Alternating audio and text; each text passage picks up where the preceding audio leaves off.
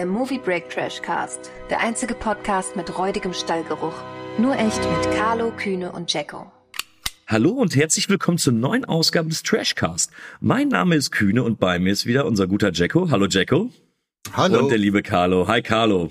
Hallo. Wir widmen uns heute einem Autor, und zwar Michael Creighton, bekannt für Jurassic Park. Aber nicht nur die Jurassic Park Filme sind aus seinem reichhaltigen Bücherfundes verfilmt worden. Und wir widmen uns heute zwei Filmen, die am Box Office doch eher unterdurchschnittlich abgeschnitten haben. Ähm, vielleicht mal vorab, äh, habt ihr was von Michael Crichton gelesen oder wie steht ihr zu ihm? Also ich leider äh, gar nichts von ihm gelesen. Ich kenne einige seiner Verfilmungen. Ich kenne auch Filme, bei denen er Regie geführt hat. Da gab es ja tatsächlich auch welche, die ich mhm. auch tatsächlich ganz gut finde. Ich glaube, Koma hat er Regie geführt. Genau. Meine ich. Und, ähm, oh, wie hieß der denn? Irgendwas aus den 80 er Kein Mord von der Stange, kann das sein? Ich glaube, da hat oh, er auch Regie geführt. Mit, mit oh, Albert Finney, glaube ich. 1981 oder so. Ich kann mich kaum noch an den Film erinnern. Ich weiß aber, dass ich ihn gut fand. Ich glaube, ich habe sogar die NB-Kritik geschrieben damals. Immer lange her. Ja, aber Bücher von ihm gelesen habe ich noch nicht. Okay, Carlo, wie ist es bei dir? Ja, außer Jurassic Park und ja, das war's, glaube ich, sogar. Jurassic Park Vergessene Welt habe ich von Michael Crichton eigentlich nichts wirklich gelesen. Ich habe mal irgendwelche Romane mal von ihm angefangen. Da, da, da fallen mir aber die Titel nicht mehr ein. Da gab es auch nie dazu Filme. So, so, so lange her. Also wirklich, wirklich in der Erinnerung sind nur äh, Jurassic Park und, und Lost World. Ja, also ich habe tatsächlich mehrere Bücher von ihm gelesen, auch die beiden Bücher über die Filme, über die wir heute sprechen. Dann Jurassic Park natürlich, seine neueren Next und Micro. Und ich finde immer, dass er super Ideen hat, aber das eben nicht so umsetzen kann. Und irgendwo verlieren sich die Bücher dann in meinen Augen immer, obwohl die Idee funktioniert. Und ja, ich bin mir eben nicht ganz sicher, ob bei Jurassic Park das Buch dafür verantwortlich ist, dass der Film so gut geworden ist oder eher Steven Spielberg. Will ich jetzt an der Stelle, glaube ich, nicht, nicht entscheiden, aber ich glaube, es ist eher die Regie, weil die Bücher finde ich aufgrund der Geschichte meistens recht lesenswert, aber so richtig überzeugend oder so richtig geil sind sie dann meistens dann doch nicht. Okay, hm. dann werde ich mir, glaube ich, auch Bücher in Zukunft von ihm schenken. Wobei tatsächlich ein Buch, was wir heute besprechen, finde ich sogar ist sein Bestes. Oh, da bin ich aber gespannt, welches. also aufgrund ja, der Filme könnte ich das nicht mutmaßen, wirklich nicht. Also wer es im Titel nicht gelesen hat, wir sprechen heute über Sphere. Wird es überhaupt Sphere ausgesprochen oder Sphäre oder? Eine Sphere, würde ich, ich sagen. Sphere. Ja. Sphere. ah, wir werden einfach irgendeinen Namen nehmen und die Zuhörer werden herausfinden, welch, welcher Film das ist. Oder wir können natürlich auch den deutschen Titel nehmen. Die Macht aus dem All. Oh, bitte nicht. Nee, das lassen wir. Wir bleiben bei Sphere, würde ich sagen. Ja. Und wir reden über Timeline. Aber wie immer beginnen wir chronologisch und fangen mit Sphere an. Und dazu haben wir auch eine Inhaltsangabe. Jacko, bitte. Ja, die Inhaltsangabe kommt vom Movie Break und ist relativ knapp gehalten, aber den Rest werden wir euch schon verraten. Also, US Science Fiction von Barry Levinson, der das Buch Sphere, die Gedanken des Bösen, oh, anderer Untertitel, okay, von Michael Crichton verfilmt. Ein Team von Wissenschaftlern stößt bei einem angeblichen Flugzeugabsturz auf Spuren von außerirdischem Leben. Sie entdecken ein vor fast 300 Jahren im Ozean versunkenes Raumschiff. Ja, das war's und dann ist der Film vorbei. Nein, dann geht's natürlich jetzt richtig los. Äh, gedreht 1998 von Barry Levinston. Budget 80 Millionen und ein Boxoffice von weltweit nur 73 Millionen, wenn man jetzt Marketing noch dazu rechnet und alles mögliche, natürlich ein Vollflop. Carlo, wie war es bei dir? Kanntest du den Film vorher und wenn ja, wie hat er damals auf dich gewirkt? Ja, also vor unserer äh, Podcast-Sichtung habe ich den schon mal gesehen und zwar auf DVD, wo ich jetzt natürlich dann auch wieder geguckt habe im äh, Kino oder auf Video. Tatsächlich, habe ich den irgendwie völlig ausgelassen damals und äh, habe mir den dann irgendwann in der in der äh, 5 Euro Ramschkiste irgendwann mal auf DVD mitgenommen. Und ja, äh, war jetzt praktisch die Zweitsichtung und äh, ja zur Zweitsichtung hat sich jetzt äh, eigentlich von meiner meinem Finden zum Film nichts verändert, aber dazu später.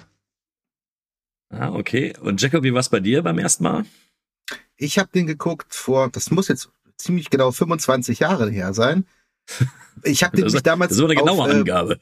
ja, ich habe den damals auf Premiere geschaut. Also die Älteren werden sich erinnern, das ist ja quasi der Vorläufer zu Sky. So das erste, der erste deutsche Pay-TV-Sender. Und da liefen die Filme ja meist so, so ein Jahr nach Kinostart. Pi mal Daumen.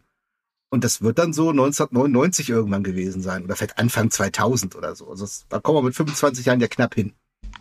Und da habe ich Ja. den mal gesehen und ich habe den auch auf VHS aufgenommen, aber damals habe ich fast alles auf VHS aufgenommen, was auf Premiere lief. Einfach mal, vielleicht guckt man es ja noch mal.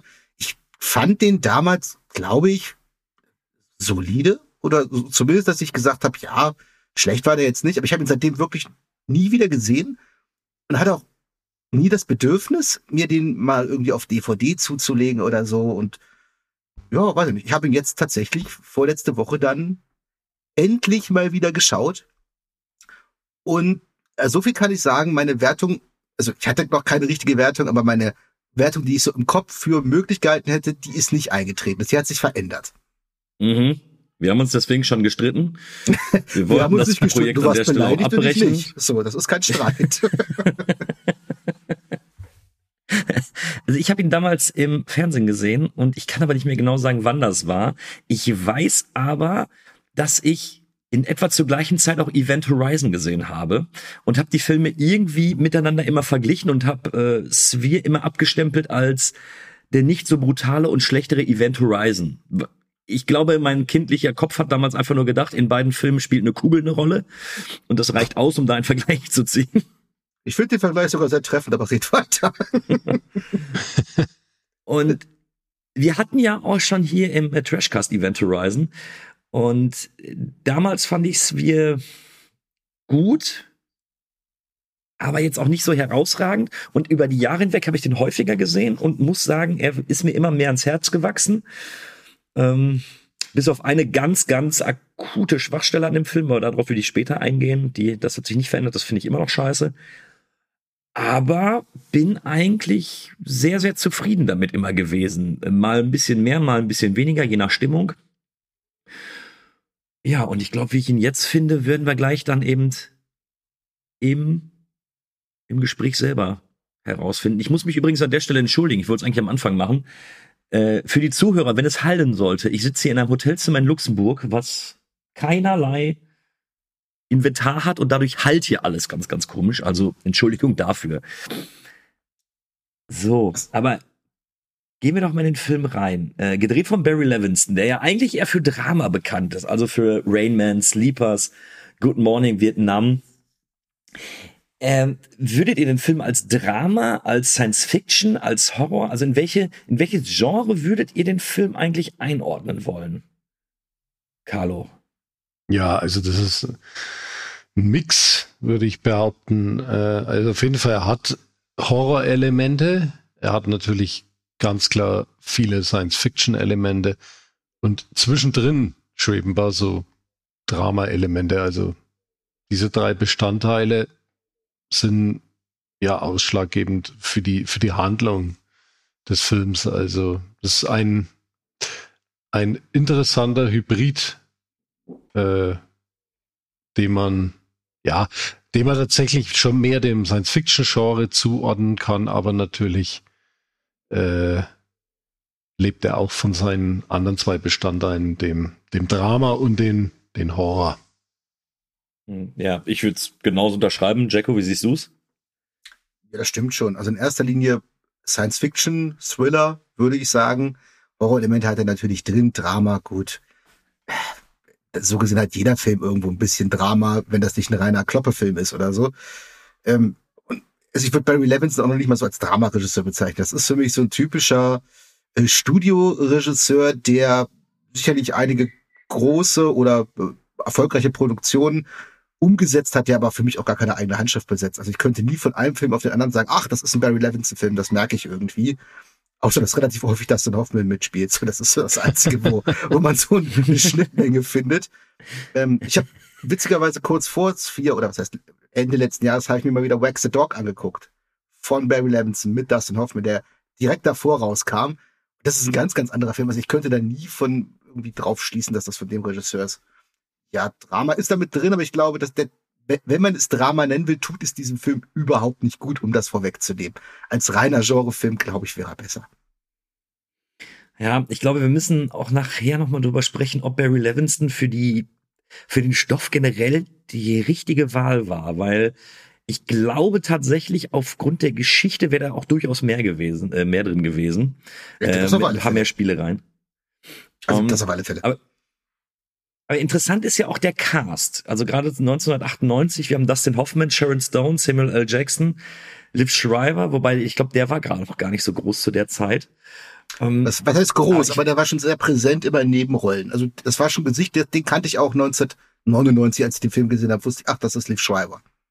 Also ich zumindest, ja, und ich Scream finde war es ja, eigentlich schon erstaunlich, war ja schon Ja. raus. Carlo? zum Beispiel. Ja. Mhm.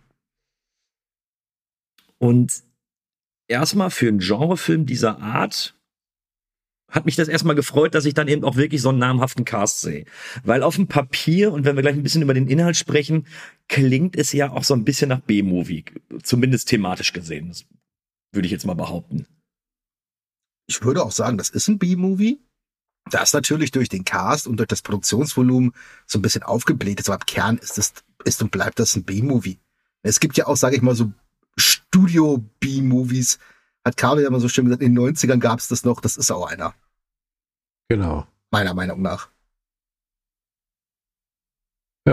Ja. Ja, ich, ich sträube mich ja immer noch irgendwie, äh, den als B-Movie zu bezeichnen, aber ja, wenn man als, als. B-Movie immer so das, das sag ich mal, Produktionsvolumen sieht oder die, dann ja, natürlich irgendwo nicht, aber so vom Stoff her ist das klassisches B-Movie. Das aber das Glück gehabt hat, dass da jemand 80 Millionen reingebuttert hat, was für damalige Verhältnisse wirklich ziemlich viel war und dementsprechend sich auch so einen Cast leisten kann. Ja, das stimmt. Aber ja, ihr habt schon recht natürlich. Die, die Story, ich meine, du hast es ja schon vorgelesen, äh, die USA und finden ein Raumschiff unter der unter Wasser. Da werden dann eben ein Team von von Wissenschaftlern hingeschickt, die laut was war das nochmal für ein Protokoll? Ähm, Dustin Hoffman hat ja ein Protokoll geschrieben, wie er sich vorstellt, wie der Kontakt mit Außerirdischen läuft. So war das Genau, glaub und ich, was, ne? was man dann auch für ein, ein Team benötigte an Fachleuten, um eben äh, diesem Erstkontakt angemessen zu begegnen oder so. Weil ich immer noch nicht verstanden habe, wie sich das da zusammensetzt an Fachleuten. So klar wird das ja auch nicht erklärt. Also warum jetzt ausgerechnet Mathematiker und, aber ist egal. Das, das ist so der Kern der Handlung und deswegen sind die auch da.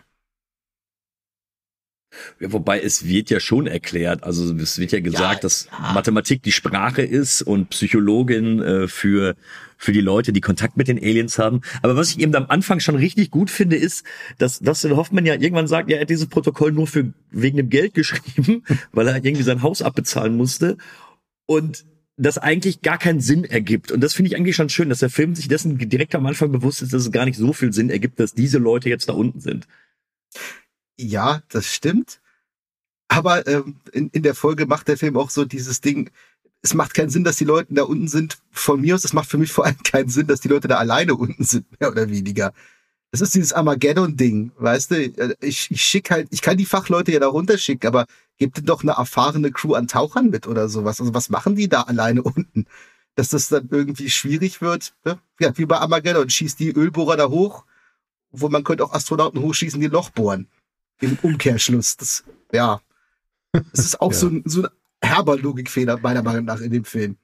Ne, die haben dann halt diesen Captain da an ihrer Seite und so zwei Crewmitglieder, aber ist schon ein bisschen dünn, so als Crew für so eine wichtige Mission, würde ich mal behaupten. Ja. Ja. Ja, äh, du kannst es ja, am Ende kannst du es ja damit erklären, wenn was schief läuft, wollen die nicht, dass zu viele sterben oder sowas. Das ist, Das ist eine gute Begründung.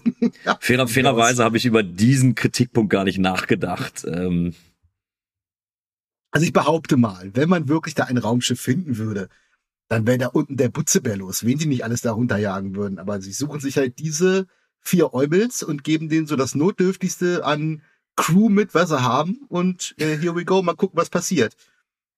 Ja, aber gut, daran will ich mich nicht, nicht stören, aber so von wegen Logik und ob das Sinn macht, ja, das hat man dahingestellt. ja, also der Film hat ja eigentlich direkt am Anfang schon einen schönen Twist mit eingearbeitet. Und zwar, als sie in dem Raumschiff drin sind und ja dann herauskommt, dass dieses Raumschiff gar kein Alien-Raumschiff ist, sondern scheinbar ein Raumschiff, äh, was irgendwo in der USA gefertigt worden ist. Wie hat euch die Idee dahinter gefallen? Also, dass es irgendwo vielleicht mit Zeitreise, mit einem schwarzen Loch und sowas zu tun hatte, Carlo? Die Handlung, ja, also ist natürlich äh, wieder eine typische klassische Science-Fiction-Handlung irgendwie. Äh, man kennt es auch der, aus der Vergangenheit. Bin ich aber eigentlich immer dafür zu haben, auch wenn sich solche Story-Elemente zum hundertsten Mal wiederholen, wenn es denn alles gut aufgezogen ist. Äh, hat auf jeden Fall von vornherein schon mein Interesse geweckt äh, ist aber dann, ja, ja, dann müssen wir uns mal ein wenig vorarbeiten beim Film. Äh, äh, wir müssen gar nicht chronologisch vorgehen, hau ja, einfach raus. Also ich, äh, für, für mich ist, äh, dann verliert sich das, also der, der Film, der lockt mich schon, so in den ersten, in der ersten halben, dreiviertel Stunde. Aber äh, für mich flaut der dann immer mehr ab. Also der hat, der hat viele Längen für mich die mein, mein sogar, ja, sagen wir, meine Aufmerksamkeit etwas äh, dann geschmälert hat. Äh, und also es hat mich, der Spannungsaufbau im Film hat mich oft verloren. Auch wenn es viele Momente gab, wo ich sage, oh, das hätte mir jetzt eigentlich so und so äh, ganz gut gefallen.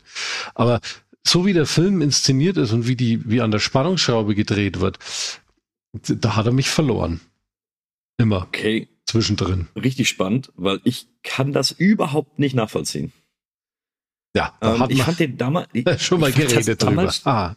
Ich, ich fand das damals schon, ähm, eben als ich ihn das erste Mal gesehen habe, fand ich das super interessant, wie die so sukzessive eben herauskriegen, okay, da steht auf diesem Abfalleimer Trash drauf. Da, äh, da sind irgendwie Amerikaner, beziehungsweise dann äh, normale Schriftzeichen auf Englisch. Und ich war immer neugierig, wie es weitergeht. Und diese ganze Auflösung, wie die zusammensitzen und darüber sprechen, hat mich wirklich die, er, äh, die ersten zwei Drittel durch den Film wirklich durchgezogen und hat für mich auch tatsächlich nicht verloren. Und insbesondere dann die Tatsache, als sie herausgefunden haben, dass das Schiff eben scheinbar aus der Zukunft kommt, in ein schwarzes Loch geflogen ist.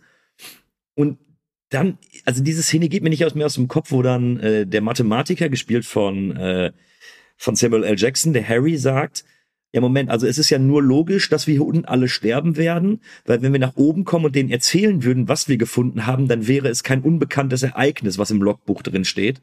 Ergo müssen wir sterben. Und da hat der Film mich komplett gehabt. Also ich wollte da die ganze Zeit wissen, wie das da jetzt weitergeht und sich aufschlüsselt.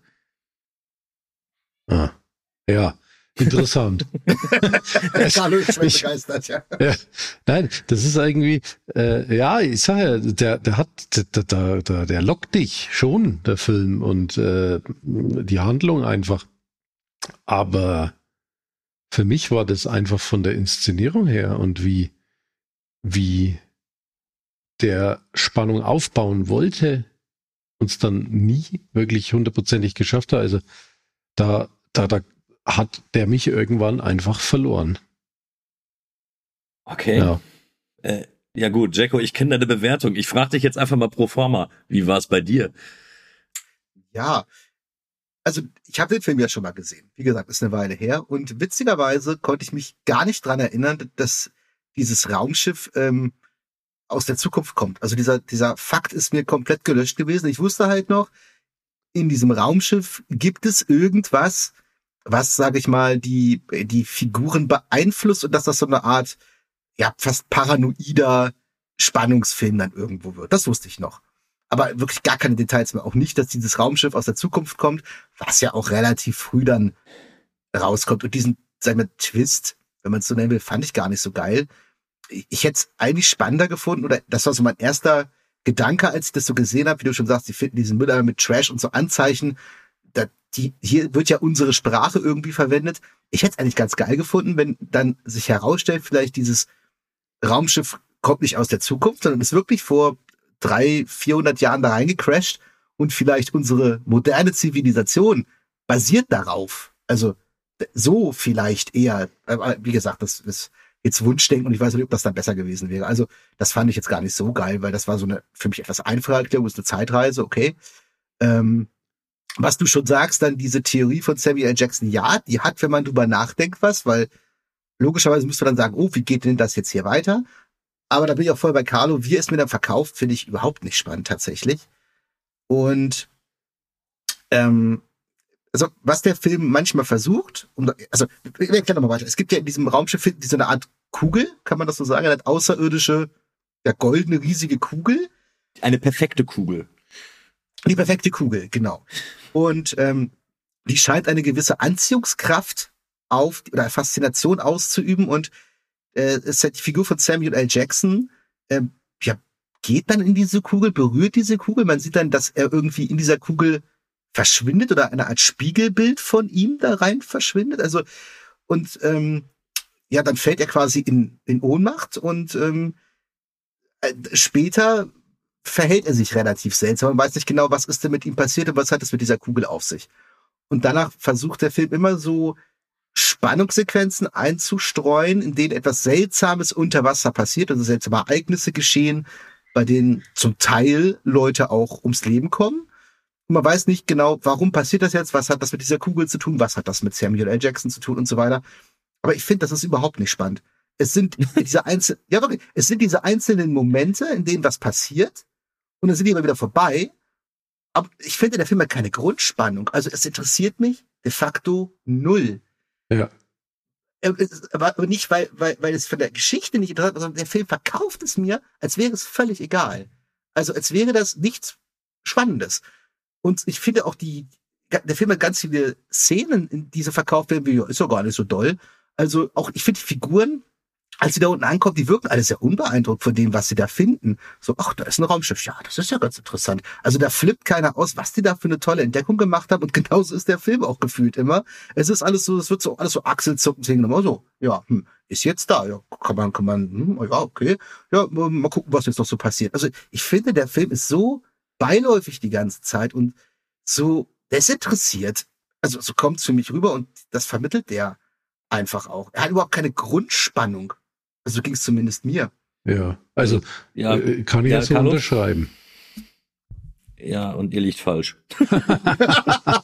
Was soll ich jetzt sagen? Erklär es ähm, uns. Ähm, nee, das, tatsächlich, ich, ich weiß nicht, wie ich es erklären kann. Vielleicht war es dann irgendwie bei mir ein Triggerpunkt oder so.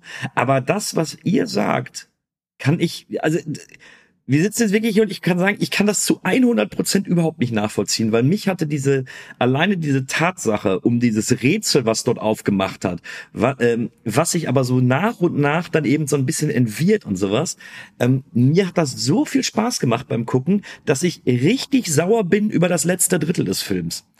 Dazu, das ist doch mal ganz... Da, da müssen wir gleich separat drüber sprechen. Das hat dem Ganzen immer die Krone aufgesetzt. Aber ähm, ne? ich fand aber diese, zum Beispiel, also gutes Beispiel für diese Belanglosigkeit, die ich meine, oder dieses, naja, mir ja egal, ist zum Beispiel der erste Tod, der in dem Film vorkommt. Das erwischt ja Queen Latifah, die spielt ja auch mit, war sie doch, ne? Die zuerst ja, ja, genau. gegangen ist. Genau, die spielt ja eine dieser Crewmitglieder, Gliederinnen. Und ähm, die ist dann unter Wasser und wird von ja, Quallen angegriffen, so kann man es dann benennen. Auf einmal tauchen da ganz viele Quallen auf, die sie mehr oder weniger belagern und dann ist sie tot. Und das wird auch von ihrer Crew so völlig äh, ja, so, so, ach, schade eigentlich, die ist jetzt tot, aber es interessiert, es scheint niemanden wirklich zu interessieren. Das wird so gesagt, ja, übrigens, die ist jetzt gestorben, weil da Qualm war. Ach, das ist ja dumm gelaufen. Naja, machen wir mal weiter. Also das ist so, wenn es euch nicht interessiert, warum soll es mich interessieren? So wird mir das gerade verkauft. Das ist nur so ein kleines Beispiel dafür, was ich meine mit diesem, ja, ist jetzt halt passiert, mal gucken, was als nächstes kommt. Und ich meine, wir können es ja spoilern. Im Prinzip wird ja ähm, diese Kugel oder die Leute, die mit dieser Kugel in Berührung kommen, ähm, manifestieren danach ihre Gedanken und Ängste mehr oder weniger, dass die Realität werden. Also sie machen mhm. das unbewusst. Ne? Genau. Und ähm, zum Beispiel der Samuel L. Jackson hatte als Kind große Angst vor Quallen und deswegen tauchen diese Szene in Quallen auf, die eben dann Queen Latifah töten. Die Idee finde ich tatsächlich auch gar nicht so schlecht, muss ich ganz ehrlich sagen. Aber auch was sie dann daraus machen, ist mir eindeutig zu unspektakulär. Ja, Und so ging's Weil, äh, äh, mir genauso, ja. Das ist. Äh, da hätte man, äh, Entschuldigung, da hätte man ja. mega viel mitmachen können, finde ich. Wirklich mega viel. Du hast Event Horizon vorhin erwähnt. Äh, was man da für Albtraum-Szenarien entwickelt, hätte man hier ja locker machen können. Wenn jemand wirklich so bizarre, eklige Albträume hat oder Ängste. Und das, finde ich, wird hier gar nicht vermittelt. Da gibt's eine Szene mit einem Riesenkalmar oder man, ja, es wird ja angeteasert, dass es ein Riesenkalmar ist den man aber nie zu Gesicht bekommt. Das ist nicht so schlimm, weil das könnte arg albern wirken.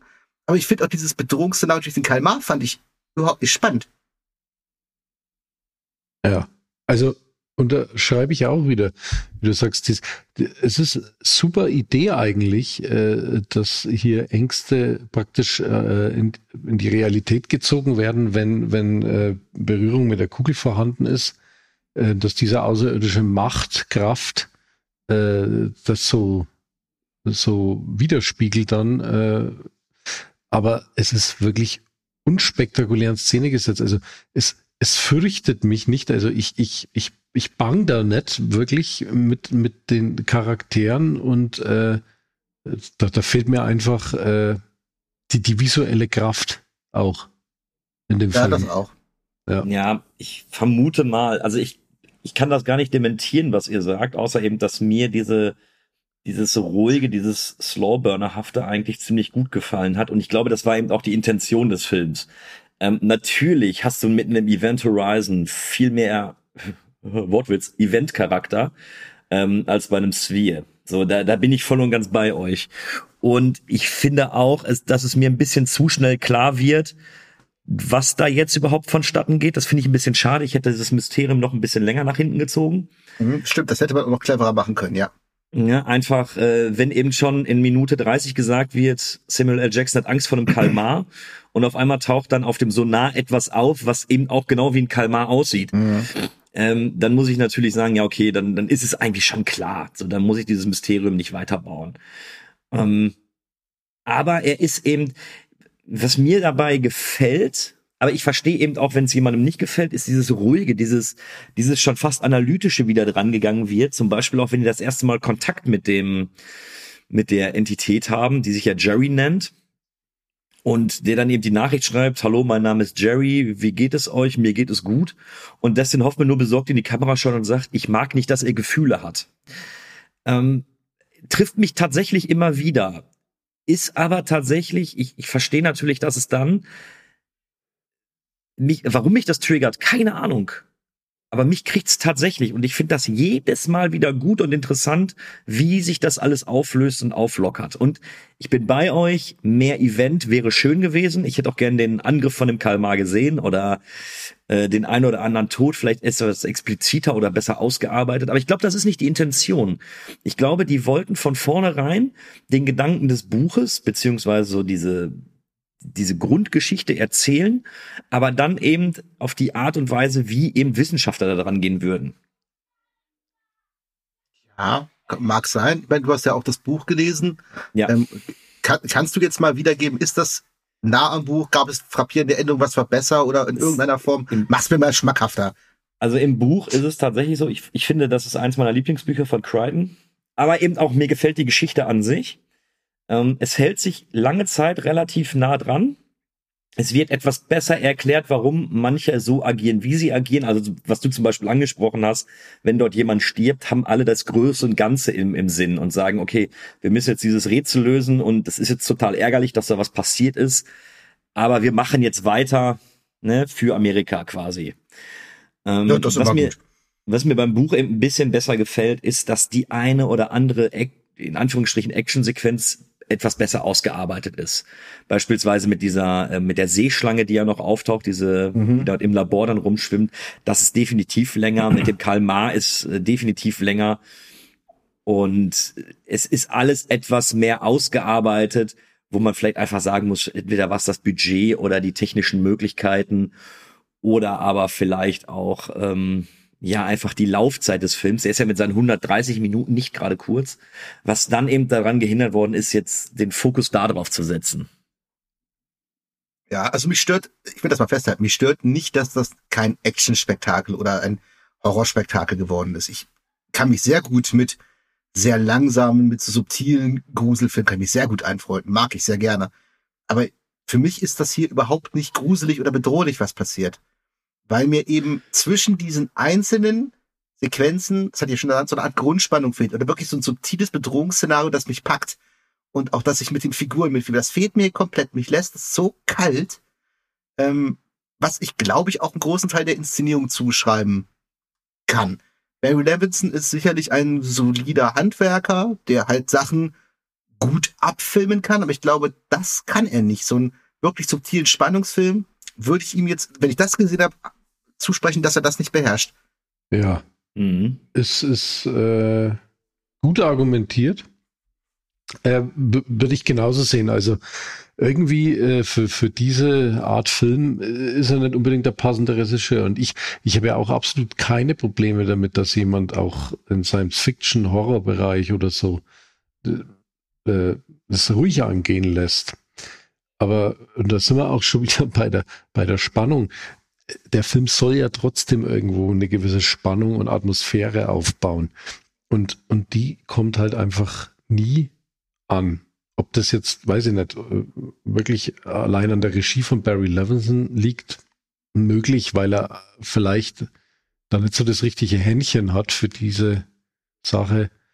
Aber äh, ja, also es sind, es sind halt diese, diese, diese Kleinigkeiten auch in, im, im Film, die, die so uninteressant geraten sind, dass das alles für mich praktisch echt wie, wie so ein zäher Kaugummi vor sich hin mhm. äh, gespült wird. Ja? Ja, finde ich ganz gut, dass du das nochmal erwähnst, weil das hatte ich fast vergessen. Ähm, es wird ja auch die Beziehung der Figuren, die kennen sich ja vorher alle schon. Ja. Ne, das wird ja am mhm. Anfang kurz erwähnt und gerade Dustin Hoffman und Sharon Stone scheinen eine sehr bewegte Vergangenheit zu haben. Was immer wieder angedeutet wird und erst relativ gen Schluss relativ klar gesagt wird, was denn da genau vorgefallen ist, obwohl so 100% genau auch nicht, aber es, ist, es kommt schon sehr deutlich, was wohl passiert ist. Aber ich finde, das ist für die Handlung völlig irrelevant. Das wird im Buch bestimmt anders gewesen sein, weil das wirkt wie ja, ein ja, ja. Teil aus einem Buch, der einfach nicht gut umgesetzt wurde. Aber im Film ist es eigentlich so, dass, dass, dass man so tut, als wäre das ungemein wichtig für die Handlung, aber das, so wie es mir der Film erzählt, ist es meiner Meinung nach völlig egal. Und so ein Blendfeuer, ähm, weil man sagen muss, das hätte auch genauso gut weglassen können. Wahrscheinlich wäre der Film dann sogar besser gewesen, weil man sich nicht damit noch auseinandersetzen muss. Ja, also das ist schon ein bisschen anders. Und zwar war es ja da so, ähm, diese Unterwasserschlange, die Dustin Hoffman angreift, die wurde ja von Sharon Stone manifestiert. Mhm. Und da wird ihr dann nämlich noch vorgeworfen, dass sie ihn absichtlich umbringen möchte, weil sie ihre Geheimnisse verraten hat und weil die Beziehung von den beiden ja damals eher, das Hoffman war ja verheiratet. Äh, das mhm. macht im Buch schon alles mehr Sinn und ich bin auch so weit, dass ich sage, diese Reise in die Kugel, also es wird im Buch nur so beschrieben, dass eben der Geist dieser Person in dieser mhm. Kugel landet, sich dort mhm. verändert und wenn er dann wieder zurückkommt, eben die Möglichkeit hat, dass sich dann eben äh, irgendwelche Gedanken manifestieren. Deswegen ist auch der passendere Titel der vom Buch Die Gedanken des Bösen. Okay, weil das kommt finde ich im Film nämlich auch nicht so gut rüber vom visuellen her. Aber ähm, und Thema Kugel fällt mir auch ein. Das macht meiner Meinung nach auch einen Fehler im Film, dass ähm, wie gesagt, wir wissen ja, Samuel L. Jackson ist in der Kugel gewesen. Das haben wir gesehen. Und äh, später sehen wir auch, dass das dann Hoffman in die Kugel kommt. Das sehen wir. Aber im weiteren Verlauf wird dann so getan, als hätten wir das nicht gesehen. Denn es wird immer so gesagt, warst du in der Kugel? Und er behauptet, nein, war ich nicht. Das wäre ja ganz spannend, wenn wir es nicht gesehen hätten und miträtseln müssten, war er in der Kugel oder war er nicht. Aber wir haben es gesehen. Also das ist auch meiner Meinung nach ein Fehler. Zeig es doch dann nicht, dass, sie, dass er in der Kugel war. Bei Sharon Stone zum Beispiel haben wir es nicht gesehen, ob sie in der Kugel war oder nicht. Und da ist dann ja. so dieses Rätselraten. War sie drin? War sie nicht? Ist sie jetzt quasi verdächtig oder nicht? Bei Dustin Hoffman haben wir es alle gesehen. Dann mach doch nicht so ein Fass auf von wegen, war er drin oder war er nicht? Wir haben es doch gesehen, was soll das? Ja, okay, den Punkt gebe ich dir, den kann ich auch nie gut reden. Hm. Ähm, aber gut, ich bin, glaube ich, mit den ersten zwei Dritteln, was die Suspense angeht, bin ich alleine auf weiter Flur. Ja, das äh, können, da kann man ja auch diskutieren. Es ist ja auch manchmal Gefühl. Also ja. erwischt dich ein Film, mit dem wie er es macht, mich komplett gar nicht. Und ich meine, ich kann das auch begründen. Du begründest es nach dem, es hat dich einfach gehuckt und manchmal ist es auch so.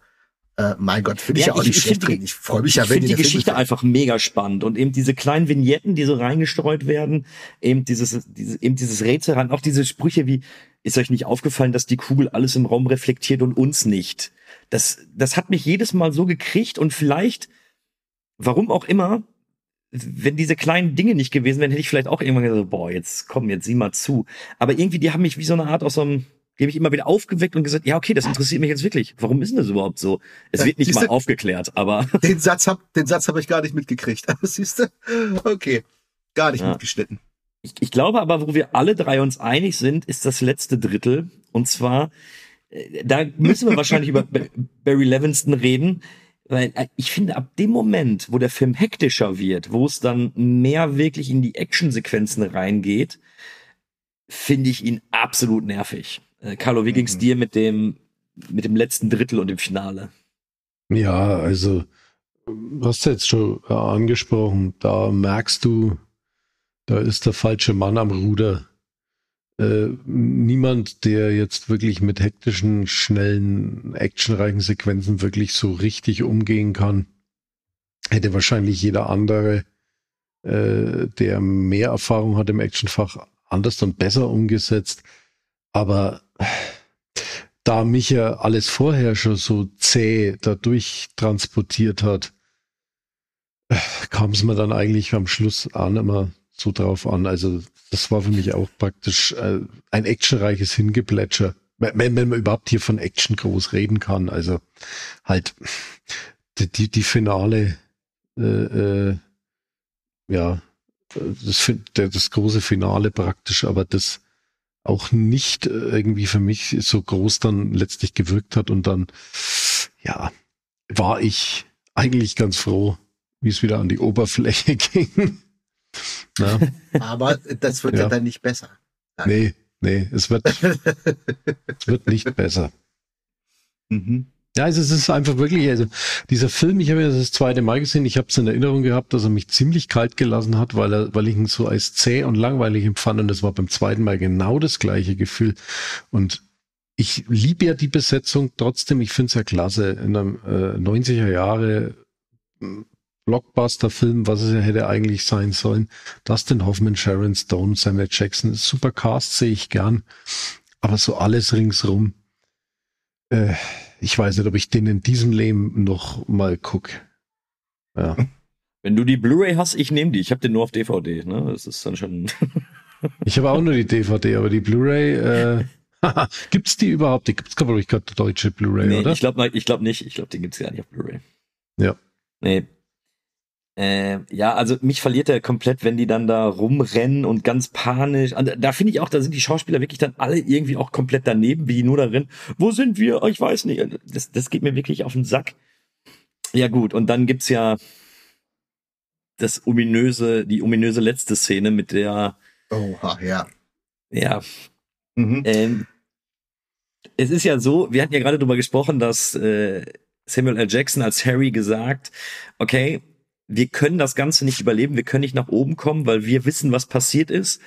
Und das würde aber nicht funktionieren. Und dann wird ihnen ja die, dann stellen sie ja fest, dass sie die Macht des Vergessens haben. Ja, gut, das ist schon schlecht. das ist schon wirklich schlecht. Das ist, das ist wirklich noch sehr höflich ausgedrückt. Also, jetzt an meinen Senf dazu. Das letzte Drittel, ähm, ich kann mir vorstellen, wie gesagt, ich habe das Buch ja nicht gelesen, dass das, die, diese, dieses Finale, dieses actionlastige Finale in Anführungszeichen im Buch besser funktioniert. Mit diesem Verwirrspiel, sind wir jetzt in der Realität oder nicht, wo sind wir gerade? Kann ich mir in der Theorie ganz gut vorstellen, so wie es filmisch umgesetzt wurde, ist es nix. So ehrlich nee. muss man sein. Aber ganz schlimm, ganz, ganz schlimm finde ich dann dieses Ende. Und ich konnte mich auch an das Ende nicht mehr erinnern. Ich wusste es wirklich nicht mehr. Und es wundert mich, dass ich das nicht mehr weiß, weil das war so eine Frechheit in meinen Augen ich habe mich wirklich geärgert. Ich dachte, wollt ihr mich ernsthaft, das ist es jetzt? Wollt ihr mich verarschen? Ich fand das so schrecklich und da hätte ich mich eigentlich erinnern müssen. Wahrscheinlich damals schon abgeschaltet geistig, als ich sie zum ersten Mal gesehen habe. Unglaublich. Also so ein Rotz, also was habe ich selten gesehen. Meiner Meinung nach ist das eine so dumme Idee und so, ach so, wir haben ja die Macht zu vergessen. Und dann fassen wir uns an der Hände und dann ist das alles wieder vergessen und dann macht dieses, sag ich mal, Zeitreise äh, äh, Fiasko ja auch wieder Sinn und also sowas trotzdem, da fühlt man sich doch verarscht als Zuschauer, oder? Doch, wir ja. vergessen einfach, was passiert ist. Oh, wer sind Sie eigentlich und warum halten Sie mich an der Hand? Das ist euer Ende? Er leckt mich doch am Arsch, also ganz ehrlich. Ja, fairerweise, es war auch genauso im Buch, was die Echt? Sache nicht besser macht. Ja, ja. es war ähm, definitiv so im Buch und äh, ja, finde ich auch eher suboptimal. Ähm, gefällt mir auch nicht, äh, weil dann hätte ich doch lieber gesagt, okay, wir befinden uns in einem Genrefilm, ja, dann lassen wir doch einfach alle sterben. Ja, auf jeden Fall besser als das, also hundertprozentig. Und wenn es so ist, sie kommt vielleicht in die Oberfläche und du denkst, sie sind gerettet und dann kommt er vom Geheimdienst und schießt dir eine Kugel in den Kopf. Nach dem Motto, soll keiner wissen. Auch das wäre besser gewesen. Wäre jetzt nicht besonders einfallsreich, aber besser als das. Ja. So, irgendwas. Oder sie sterben an einer Lebensmittelvergiftung oder weiß der Kuckuck was, irgendwas total bescheuertes. Ne? Tsunami kommt, Boden um. runter, fertig. Ja, genau. So halt, ne? Was weiß denn ich? Ah, Wäre alles besser gewesen als das. Carlo, wie findest du die Macht des Vergessens? Oder würdest du es auch gerne vergessen? naja, ich würde gern äh, manches vergessen. Aber äh, äh, die Macht des Vergessens finde ich gut, echt. Nee, äh, das ist, ja, es ist dann echt eine, weiß ich nicht, wegen der Ideen, da fehlt auch wegen der Ideenreichtum einfach. Wie, wie, wie, wie Chagos es schon jetzt gesagt hat. Irgendwas werden sie dann noch irgendwie äh, äh praktisch hingerichtet vom Geheimdienst oder so, wäre das alles nochmal, noch wegen so die, der Schock am Schluss gewesen, aber das war dann wieder so, das hat mich so erinnert an, an, an äh, den ersten Superman-Film äh, mit Christopher Reeve, wenn er praktisch äh, die Erde rückwärts drehen lässt und damit auch verursacht, dass Louis Lane nicht mehr weiß, dass Clark Kent Superman ist. Die Macht des Vergessens. Aber das war ja noch halbwegs kreativ. Das war sau dumm, aber da, da, da spricht man noch drüber. Ja. Das spricht man doch nicht mehr. Das vergisst man ja auch gleich wieder. Von daher macht des Vergessens trifft's ja, ja auch. Trifft's ja? voll auf den Punkt. doof ist. Ja. ja, also das, das fand ich auch daneben. Ja, gut. Ich finde, das macht den Film ein bisschen madig, weil in meinen Augen, und ich glaube, damit können wir auch äh, Svir fast verlassen, wenn wir jetzt immer so ein kurzes Fazit abgeben.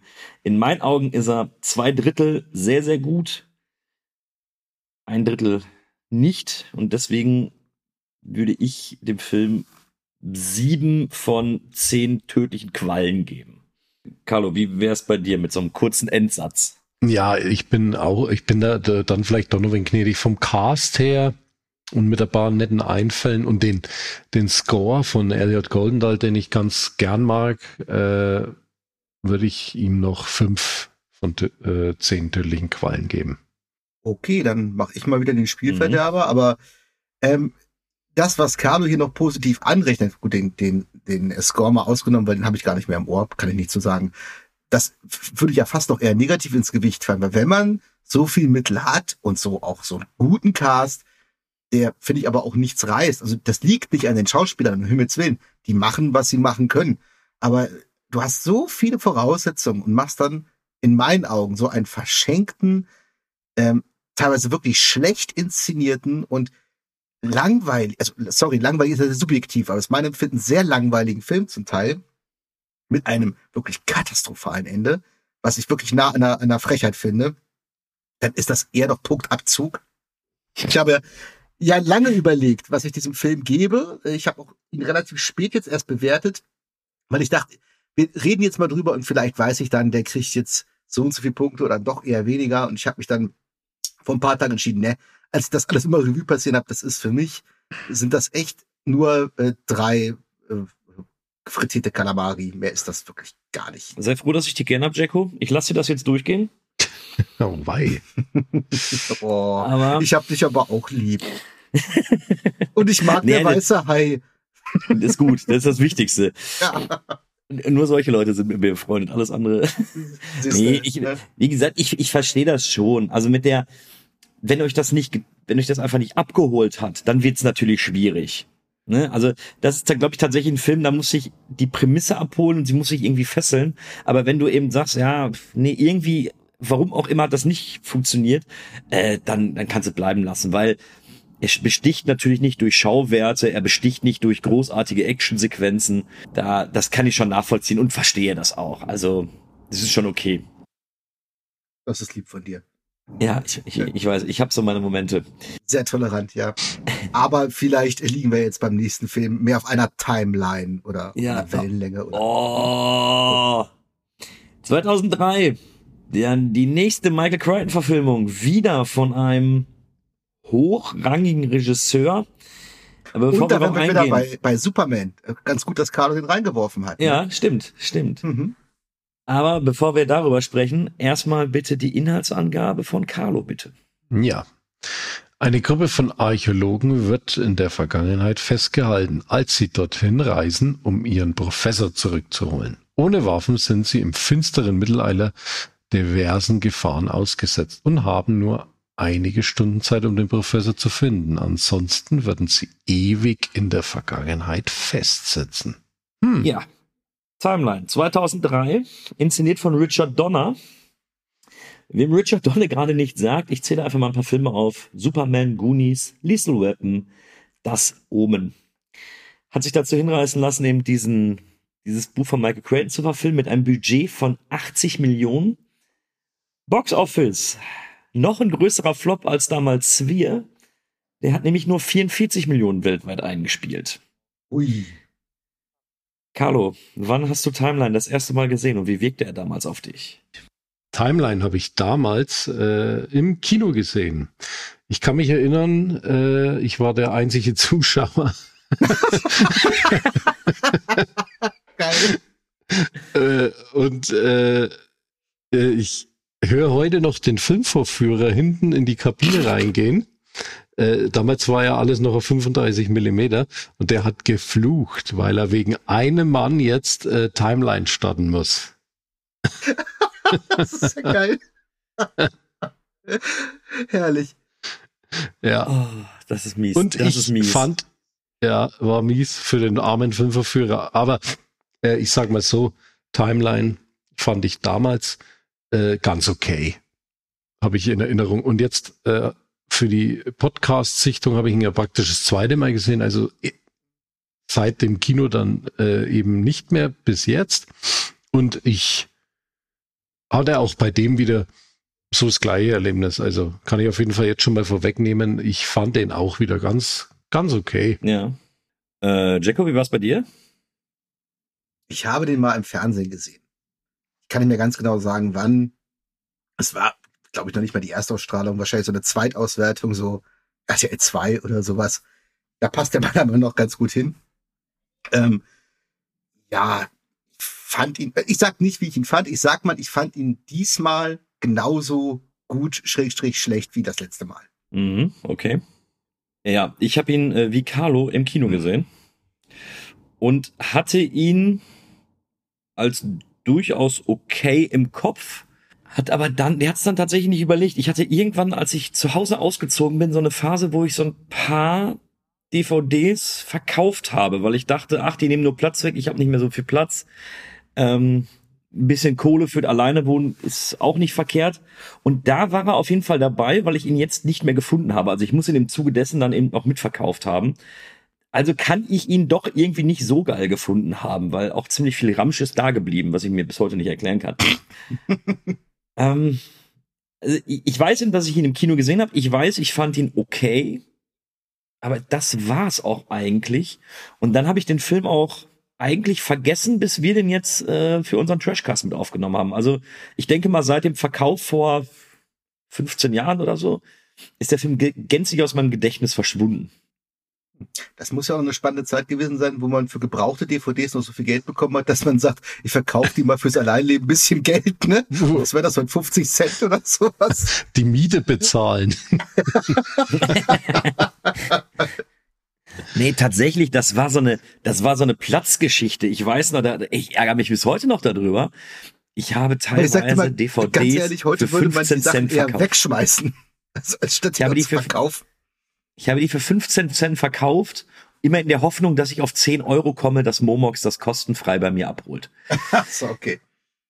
Ähm, und da waren Filme dabei, die ich mir jetzt nachgekauft habe. Ich war sehr dumm, als ich jünger war. Das ist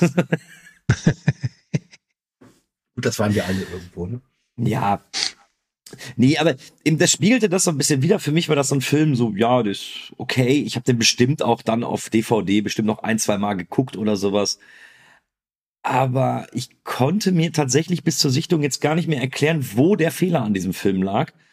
Und wir sollten eventuell mal versuchen herauszufinden, ob der junge Kühne damals recht hatte, dass er ihn abgegeben hat, oder ob es ein großer Fehler war. Ähm, fangen wir mal mit dem Cast an.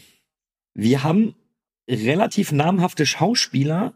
Ich bin mir aber gar nicht mehr sicher, ob der 2003, als der Film erschienen ist, ob es da schon so ein großer Cast war oder ob viele dann noch am Anfang ihrer Karriere standen.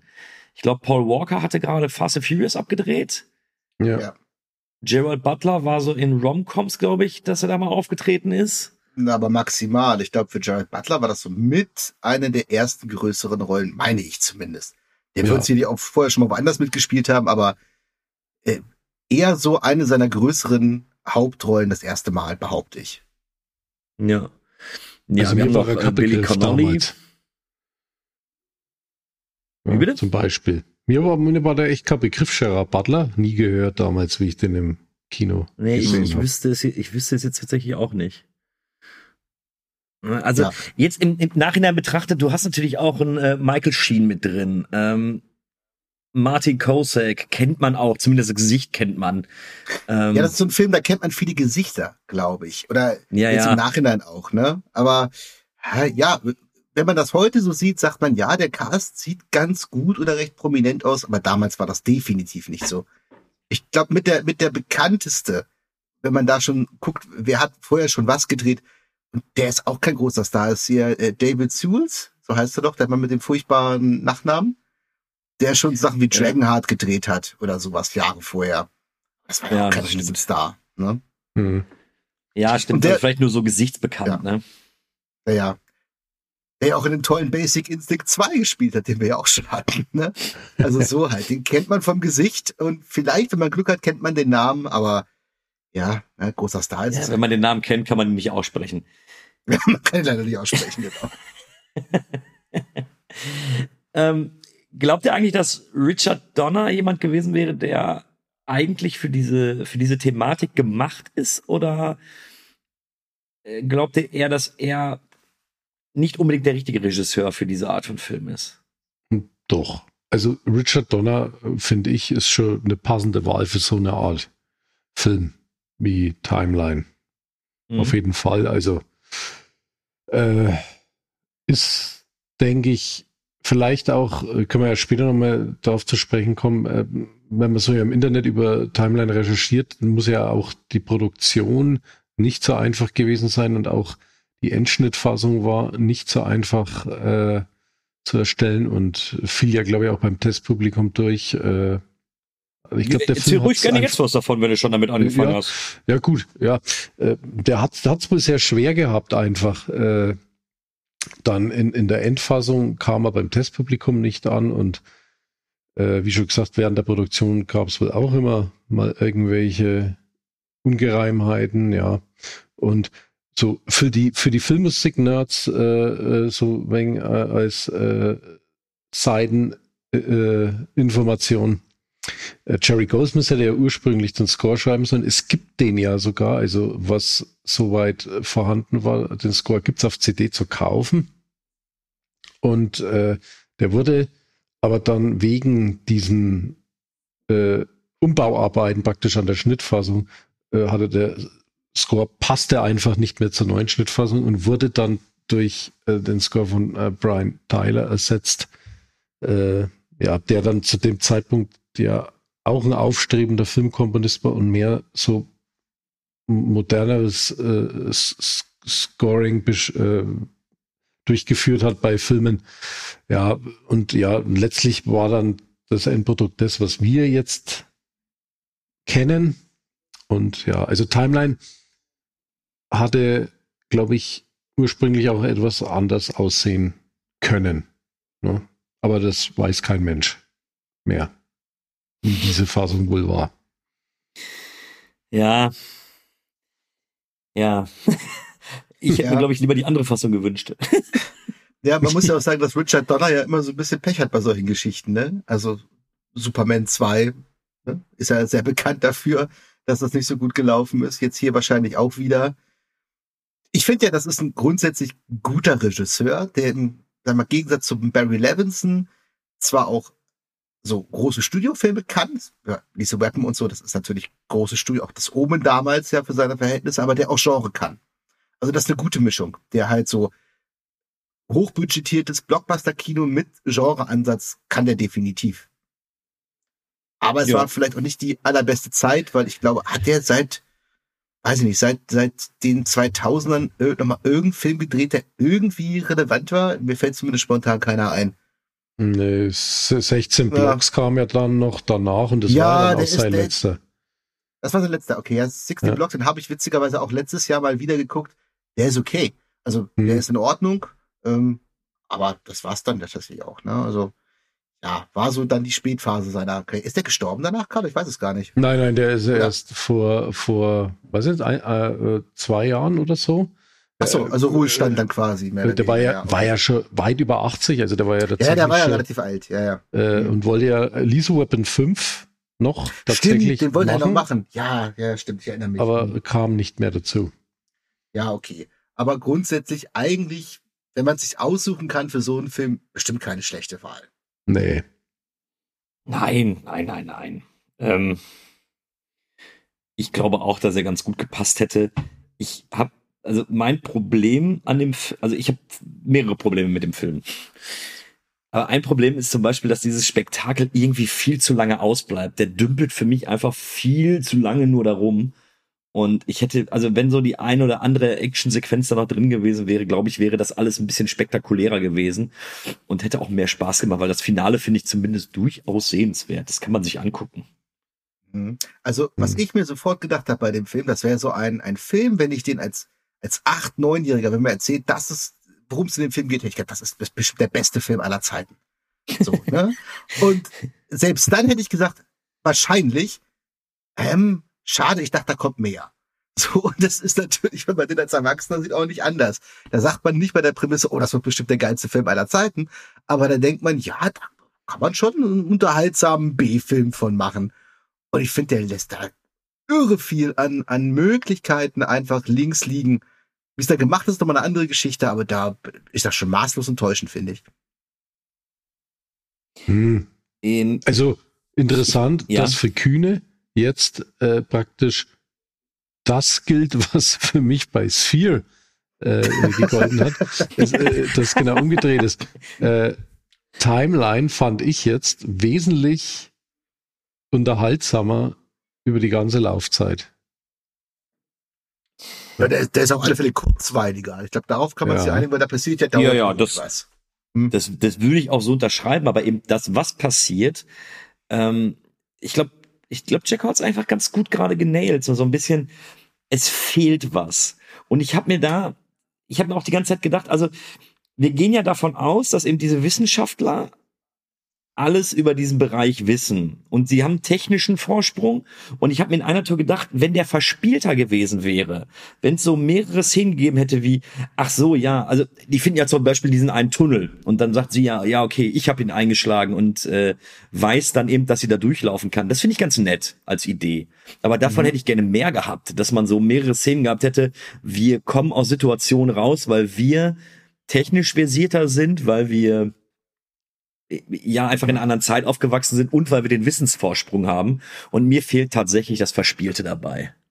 Da gebe ich dir vollkommen recht. Das ist auch einer meiner großen Kritikpunkte an dem Film. Ich glaube, dafür ist man, ich nenne es mal zu faul. Weil man erklärt am Anfang so ein bisschen, ja, die dürfen keine modernen Waffen mitnehmen, weil, keine Ahnung, dann wird das doch so ein bisschen gerechtfertigt dadurch, dass der eine äh, Typ äh, illegalerweise eine Handgranate mitschmuggelt und dadurch dann quasi sich selbst und auch mehr oder weniger dieses Zeitportal kaputt macht. Und da hat man gesagt, so, siehste, deswegen darf man das nicht machen. Ne? Aber grundsätzlich, was spricht denn dagegen? Oder warum nutzt man nicht viel mehr das moderne Wissen, die moderne Technologie im Mittelalter? Weil wie du schon sagst, man hätte so viele Möglichkeiten, sich da auch, also sich nicht künstlich das Leben schwer zu machen. Das habe ich in diesem Film ehrlich gesagt ganz oft nicht verstanden.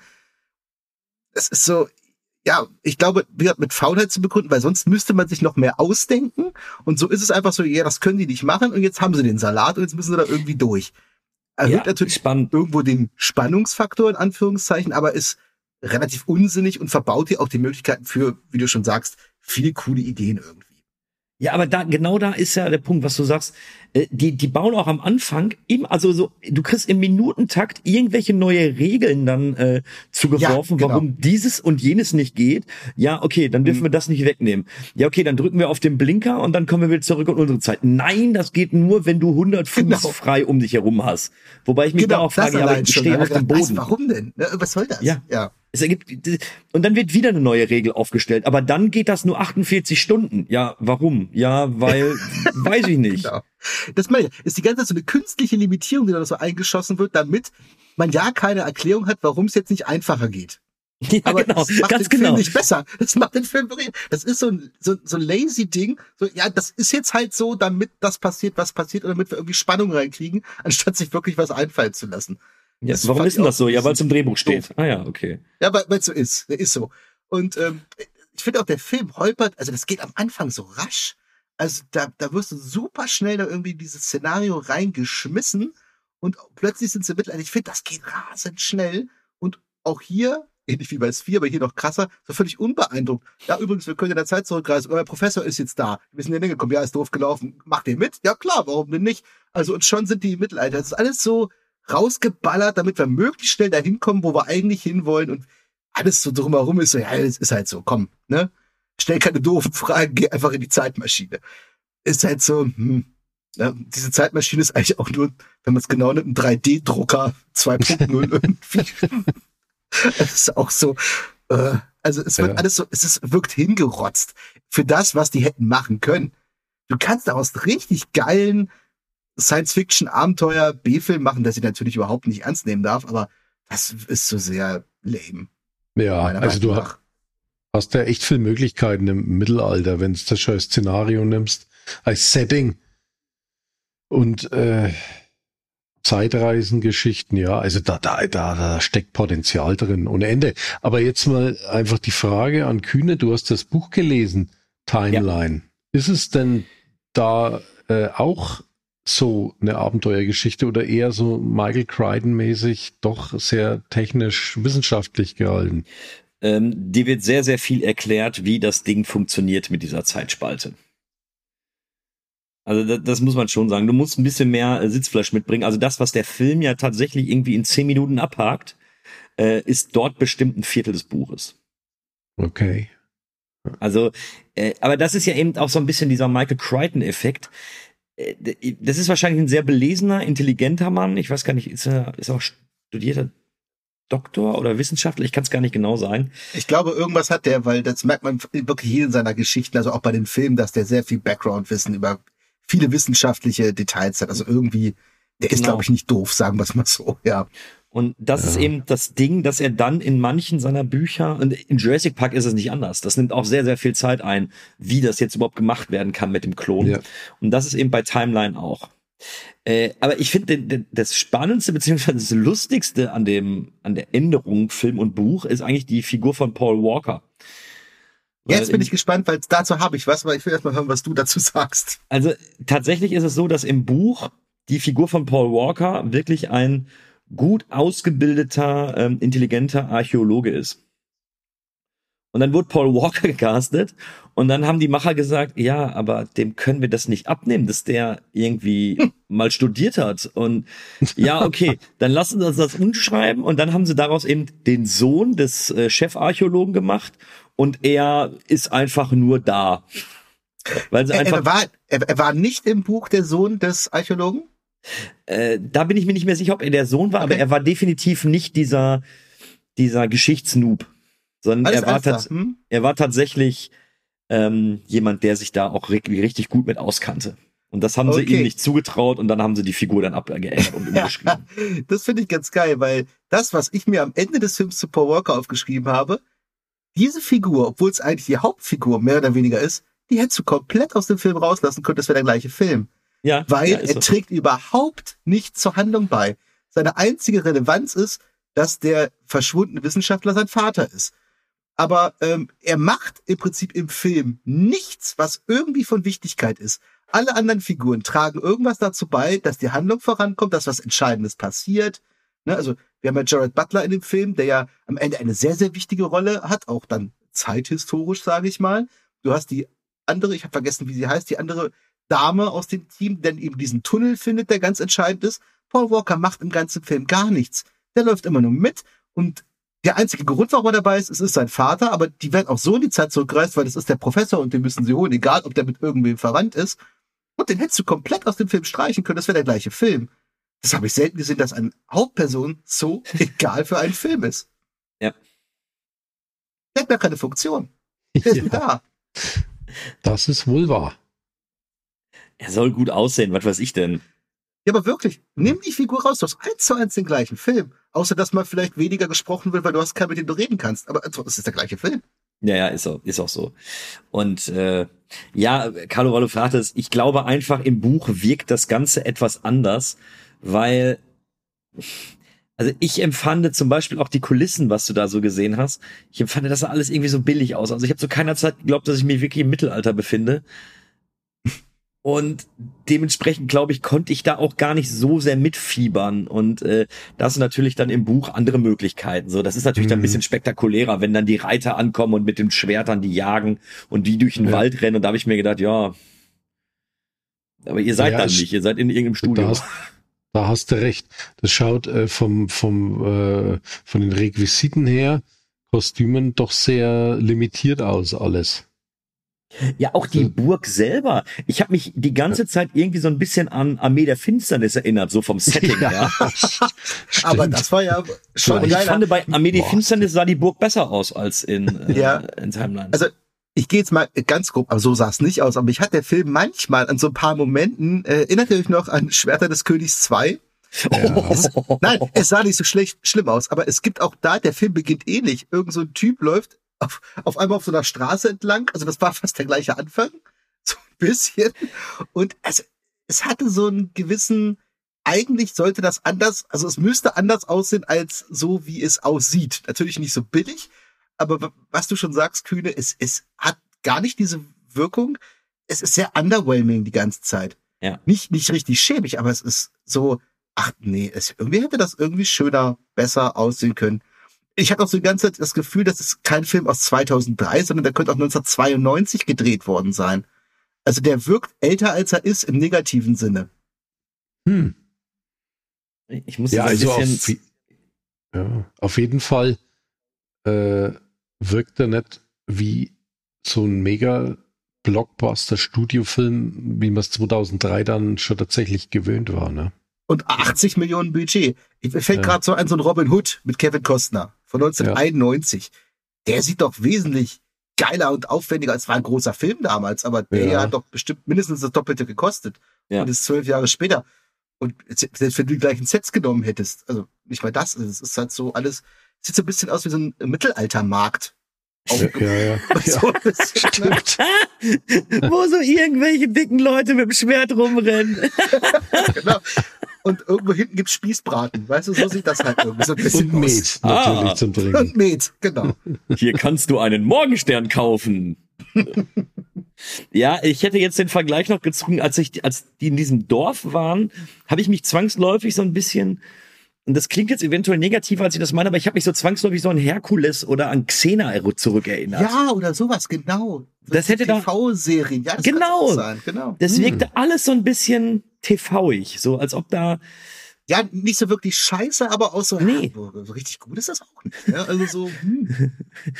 ja, das, das trifft's eigentlich ganz also wie gesagt, Schwerter des Königs, den Vergleich, den finde ich hart, den finde ich sehr, sehr hart. Nee, da hat mich wirklich diese erste Szene dran erinnert und so ein paar Momente, die so vom, vom Ablauf ähnlich sind. Da sah es natürlich wesentlich billiger aus, aber irgendwie hatte ich diesen Vergleich im Kopf. Vielleicht bin ich auch schon geschädigt durch den Cast hier, ich weiß es nicht.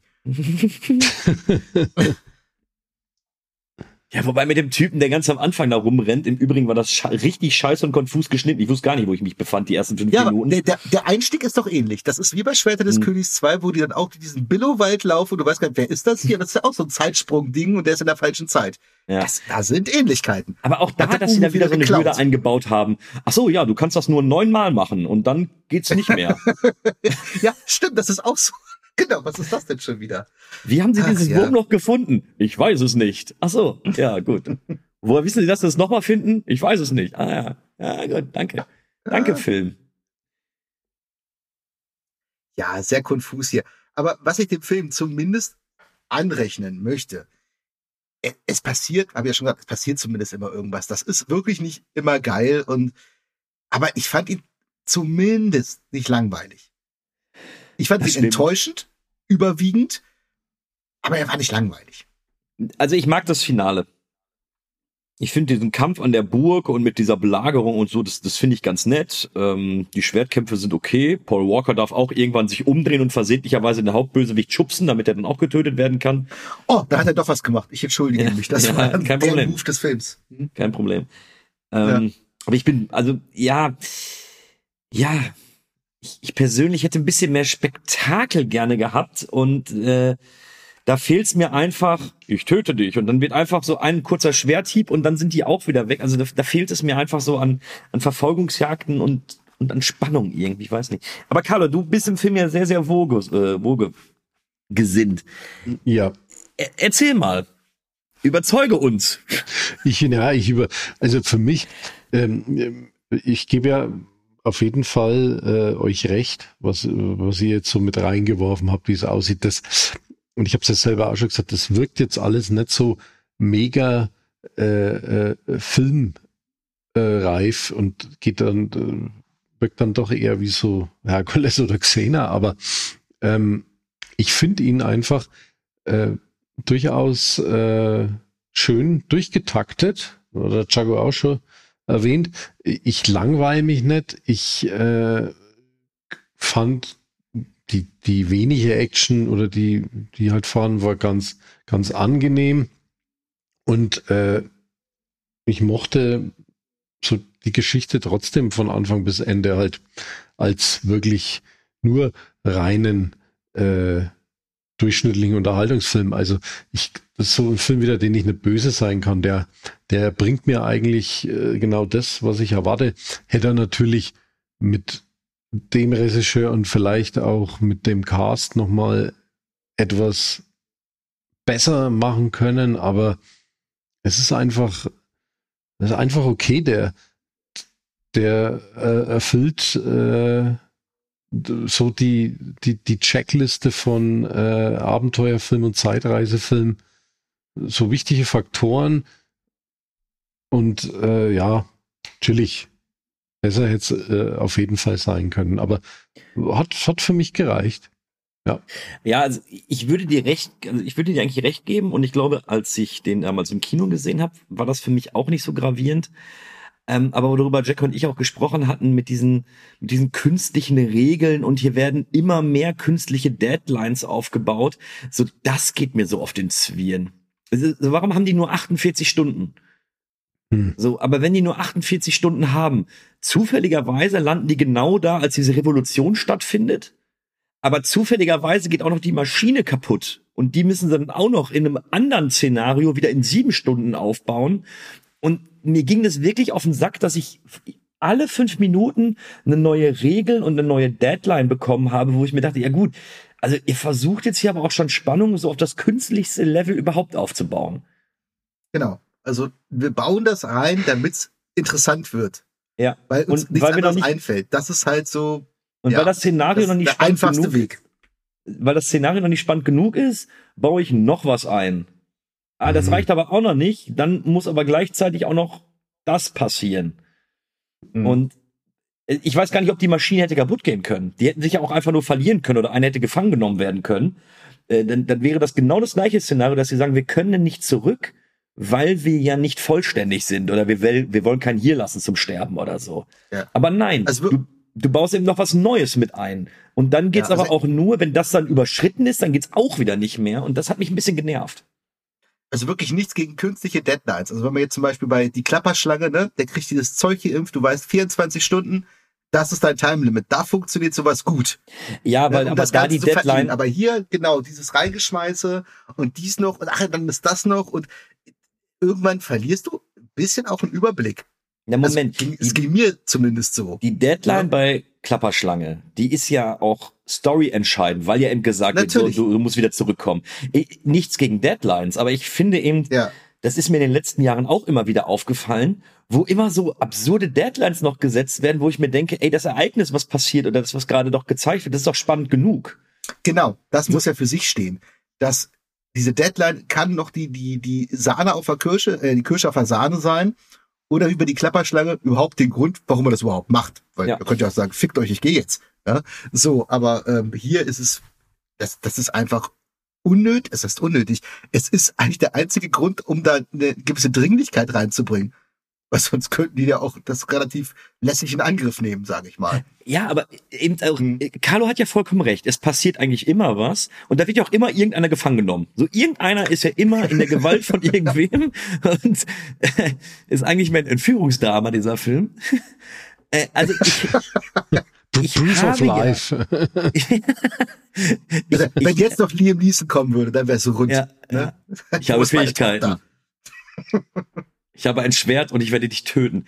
Ähm, ich ich habe ja genug Dringlichkeit, weil ja eben immer irgendwer weg ist. Und der, der gerade befreit worden ist, das führt ja nur dazu, dass der nächste wieder entführt wird oder gefangen genommen oder so. Äh, aber mir geht das, ich glaube, ich würde den Film tatsächlich etwas besser finden, wenn mir das nicht auf den Sack gehen würde. Aber vielleicht ist das auch so ein, ich weiß nicht, ob es Nitpicking ist oder ob es jetzt irgendwie zu weit hergeholt ist, aber dieses, auf 100 Minuten habe ich echt so viele Spannungsszenarien, die noch zusätzlich oben drauf kommen. Ich denke, boah, Jetzt aber auch mal, jetzt haben die aber auch richtig Pech. Ja. Ja, und das sind so, interessieren so, im Einzelnen ja auch nicht. Genau. Das ist ja, ja das Problem. Das, aber das hat mich jetzt weiter gar nicht gestört, ebenso, weil ich den Film, ähm, ja, jetzt keine, eh keine so großen Erwartungen reingesetzt habe und das waren halt wieder so, so Sachen, die man halt einfach reinwirft, damit man das Ganze noch wegen mit irgendwas spickt was noch wegen, wegen vielleicht äh, Spannung erzeugt oder so. Aber da, da tatsächlich für mich äh, habe ich, hab ich mich nicht sehr dran gestört. Also es ist, äh, er ist wirklich, wirklich ganz okay und äh, hat, ich habe hab eine gute Zeit mit Timeline gehabt. Ne? Also ich glaube, ich gehe so weit, ja, der ist okay aber zeitgleich auch irgendwie absolut vergessenswert. So, ich, ich glaube tatsächlich an so einem, an so einem Sonn, an so einem verregneten Sonntag, so äh, mit Pizza im Bauch, dann kannst du den gucken und dann sagst du, ja, es, es, es ist okay. Ich, ich kann dem, ich kann dem witzigerweise gar nicht so wirklich böse sein, weil da gibt's viel, viel Schlimmeres und ähm, so richtig schlecht ist er auch nicht und der macht auch nicht wirklich was falsch. Es sind eben so kleine Dinge, die dann eben den. Doch, der macht schon viel falsch, aber wie gesagt, böse finde ich auch übertrieben.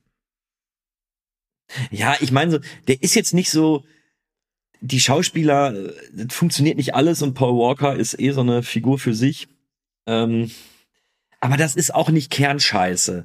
So, ja, die Story selber, da kannst du viel mehr draus machen, aber so richtig scheiße, also das meine ich. Es ist nicht so, natürlich hat er Fehler, natürlich hat er irgendwo äh, gewisse Defizite, aber ja, das ist so alles irgendwo okay. Ja, damit wären wir ja schon beim Fazit. Ne? Ja. Ich mein, dann hau doch mal raus. Ja, okayer Film, äh, kann man machen, muss man nicht, aber ich bin mir nicht sicher, irgendwo zwischen vier und viereinhalb zerbombten Zeitreisemaschinen kann ich ihm nicht geben. Das ist okay. Kannst, den kannst du machen, aber ich verstehe auch, wenn man den besser bewertet. Ich verstehe, wenn man den schlechter bewertet. Ähm, ja, vier, viereinhalb von zehn. Ja. Carlo? Ja, also, äh, nicht, nicht natürlich das beste Werk von Richard Donner, äh, aber für weiter nicht, ja. Ja, äh, aber äh, ich sag mal, für schnell mal ins Kino gehen und die äh, Chipstüte aufmachen, alles gut, eine gute Zeit. Und Filmvorführer ärgern. Ja, ja, genau. Allein im Kino sitzen. Also ich gebe ihm äh, doch, ja, so. Ich gebe ihm tatsächlich äh, sechs von zehn. Der ist für mich ganz gut, einfach. Äh, schöner, schöner Chips-Popcorn-Film. Ah, und bei dir, Jacko? Ja. ich, ich finde schon, dass man an dem viel kritisieren kann, weil er einfach theoretisch ganz, ganz viele Möglichkeiten hat. Ich, ich bin dem Film auch nicht böse. Dafür ist er mir ehrlich gesagt A zu egal und B, ja, richtig scheiße ist es halt nicht. Ich finde ihn total uninteressant. Das trifft's halt. Also uninteressant nicht von der Prämisse, aber von dem, was ich geboten bekomme. Das ist so Larifari, ob ich den gesehen habe oder nicht. Ich kann mich darüber auch herrlich aufregen, aber wozu eigentlich auch? Es ist die Mühe nicht wert und er, er, er bemüht sich in gewisser Weise, aber das ist so, das ist wie so ein, so ein dreibeiniger Hund, der immer wieder umfällt. Und ich sag mir ja eigentlich, es tut mir ganz, also ich kann dem nicht böse sein, aber laufen kannst du nicht. So, ähm, also was? ja, weißt du, was ich meine? Also, wo man sagt, ach komm, eigentlich ja. ist es ganz putzig, aber es funktioniert nicht. ähm. Also, ich bin da so bei, bei, ja, also ich bin da so bei vier Spießbraten vom Mittelaltermarkt im alten Brötchen. Ne? ja. Ich krieg diesen dreibeinigen Hund nicht mehr aus dem Kopf. Ganz süß, aber funktioniert oh. nicht. oh. Sehr schöne Schlussworte. Ja, definitiv. Jungs, es war mir wie immer eine Ehre. Ähm, als kleinen Ausblick, nächste Mal ziehen wir in den Krieg. Ähm, mehr wird an der Stelle noch nicht verraten, aber es gibt, äh, wir werden einen Ausflug in das äh, Genre des Kriegsfilmes machen. Und da haben wir auch zwei fragwürdige Vertreter rausgesucht, die wir besprechen wollen. Fragwürdig, bei Kriegsfilmen, wo gibt's denn sowas? ja, ich weiß Kann auch nicht. Kann gar nicht vorstellen. Ich weiß auch nicht. Ihr habt euch wirklich das Genre ausgesucht, was ich wahrscheinlich am meisten nicht gut finde. Du, ähm, ich hätte noch ganz andere Filme nennen können, die habe ich hier extra weggelassen. Also, die sind vielleicht noch ganz human. Vielleicht. vielleicht. Na, ich, ich bin Einen davon kenne ich noch gar nicht. Warte ab, äh, äh, Kühne. Äh, vielleicht gefällt dir der eine sogar. Ah, okay. Okay. Jetzt wird spannend. Mhm. Wird, äh, da wird's wird gut. Ich bedanke mich auf jeden Fall bei euch für das schöne Gespräch. Es hat wieder mal sehr, sehr viel Spaß gemacht. Ich bedanke mich auch bei allen Zuhörern. Ihr wisst, lasst uns gerne ein Like da. Ähm, jeder Klick bringt was. Wir werden bekannter. Wir wollen die Weltherrschaft. Hört gerne weiter zu. Ich hoffe, es hat euch Spaß gemacht. Ihr schaltet beim nächsten Mal wieder ein. Und ich wünsche euch noch einen schönen Tag. Dann darf sich der Carlo verabschieden und als letztes der Jacko. Und wehe, der packt wieder den dreibeinigen Hund aus, weil dann zerreißt es mich komplett. Bis zum nächsten Mal. Ciao. Ja, also äh, war wieder sehr schön mit euch zwei. Ein schöner Start ins neue äh, Podcast-Jahr. Freue mich auf alles, was noch kommt. Danke da draußen fürs Zuhören, dass ihr unsere Albertheiden so äh, äh, gerne ertragt und äh, ja, eine schöne Zeit. Bis dahin. Ja, ich äh, bedanke mich auch fürs Zuhören, wenn ihr denn bis hier gekommen seid. Es hat wahnsinnig viel Spaß gemacht und damit es den äh, Kühne nicht zerreißt, sage ich nur Wuff und bis zum nächsten Mal.